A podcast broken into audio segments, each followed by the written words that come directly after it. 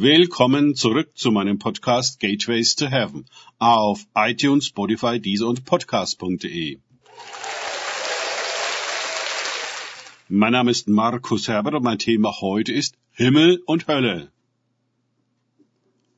Weiter geht es in diesem Podcast mit Lukas 9, 37 bis 39 aus den Tagesgedanken meines Freundes Frank Krause. Es geschah aber am folgenden Tag. Als sie von dem Berg herabgestiegen waren, da kam ihm eine große Volksmenge entgegen. Und siehe, ein Mann aus der Menge rief laut und sprach, Lehrer, ich bitte dich, blicke hin auf meinen Sohn, denn er ist mein einziger. Und siehe, ein Geist ergreift ihn, und plötzlich schreit er, und er zerrt ihn unter Schäumen, und kaum einmal lässt er von ihm ab. Er reibt ihn auf. Lukas 9, 37 bis 39. Die Episode auf dem Berg der Verklärung Sie brauchte Zeit.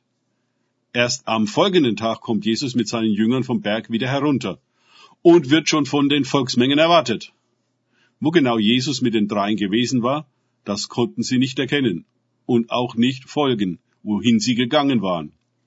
Nun, auf einmal tauchen sie wieder auf und schon geht die Arbeit in der Salbung weiter und sie werden zugleich mit einem bösen Geist konfrontiert, der einem Sohn zusetzt.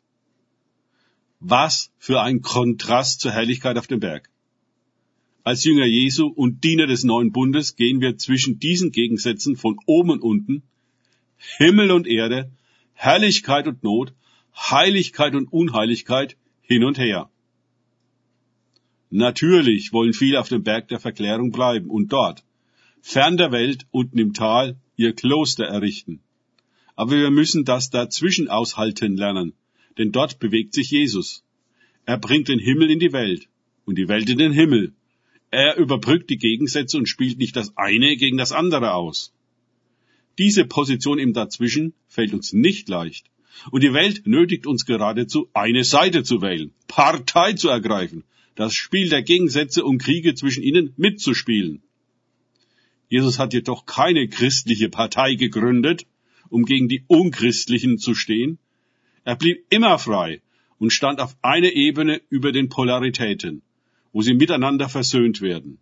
These, Antithese, Synthese. In Christus enden die Gegensätze und der Frieden beginnt. Der Mann aus der Menge schildert die Situation eines besessenen Jungen sehr dramatisch, angefangen damit, dass dies sein einziger Sohn ist. Interessant der letzte Teil der Diagnose. Er also der unreine Geist, reibt ihn auf. Das zeigt in einem kleinen Nebensatz die Hauptwirkung der Dämonen. Sie sind parasitär. Sie ziehen Kraft von ihrem Wirt ab und zehren ihn aus. Darum tun wir gut daran, darauf zu achten, was in unserem Leben dieser Parasit sein könnte. Denn die Dämonen wollen kein Menschenleben ungenutzt lassen. Natürlich, gibt es Angelegenheiten, die uns fordern und ermüden. Aber wenn es ein chronisches Kraftleck gibt, eine Situation oder Schwäche, die uns im Griff hat und aufreibt, dann sollten wir genauer hinsehen, ob nicht eine dämonische Komponente mit im Spiel ist, die den Zustand verstärkt und erhält.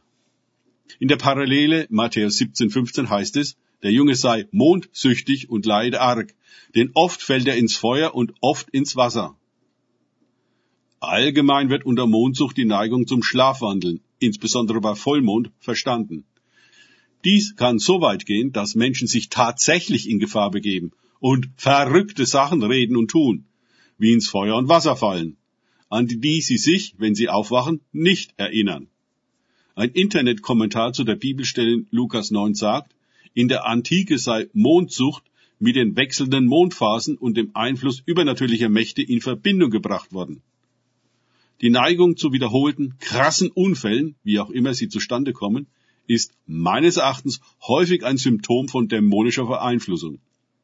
Selbst Ungläubige sagen bei einer solch bizarren Geschichte, dass das nicht normal sein kann Manchmal liegt eine Belastung mit chronischen Leiden und Unfällen generationsübergreifend wie ein Fluch auf einer Familie. Böse Geister wollen gerne bleiben und halten sich gerne an eine Familie als ihr Zuhause. bis sie komplett aufgerieben ist. Das kann aber auch größere Formen annehmen und ganze Völker werden etwa durch bestimmte teuflische Ideologien geknechtet und aufgerieben. Es gibt leider auch christliche Varianten von totalitärer Unterdrückung, die noch mehr als alle anderen autoritären und unmenschlichen Regime den Eindruck vermitteln, direkt aus der Hölle zu stammen. Danke fürs Zuhören.